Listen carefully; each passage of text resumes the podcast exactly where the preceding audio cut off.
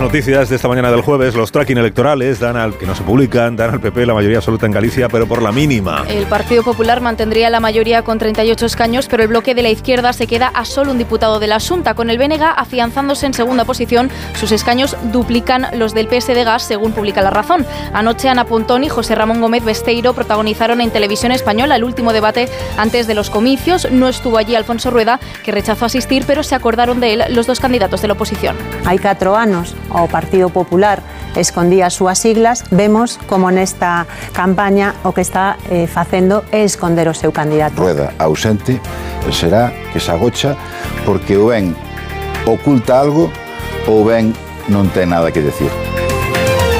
Cultura apuesta el Ministerio por descolonizar obras en el Museo Arqueológico Nacional y el Museo de América de Madrid. La revisión abarcaría desde la Edad Antigua hasta piezas de la primera mitad del siglo XX. En respuesta a una pregunta parlamentaria del PP a la que ha tenido acceso ABC, Cultura señala como arte colonial restos íberos como la Dama de Elche, pinturas virreinales del Museo de América o piezas africanas que se conservaron en el Museo Nacional de Antropología. El PP acusa a Urtasun de dividir y apuesta por escuchar a los directores de los museos.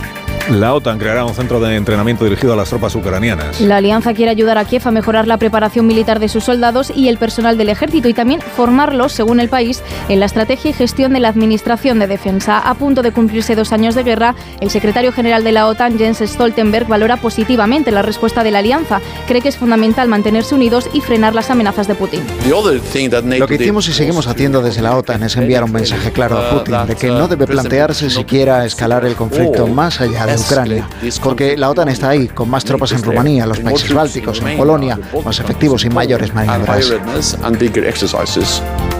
12 víctimas de Epstein han demandado al FBI por no protegerlas. Denuncian que en 1996 la agencia federal ya tenía indicios creíbles de que Epstein traficaba con niñas y adolescentes y aún así no hizo nada. Durante 10 años las víctimas siguieron enviando pistas e informes al FBI que de nuevo las ignoró permitiendo que los abusos y las amenazas continuaran. La demanda solicita ahora daños y perjuicios al gobierno de los Estados Unidos. En Onda Cero, más de uno.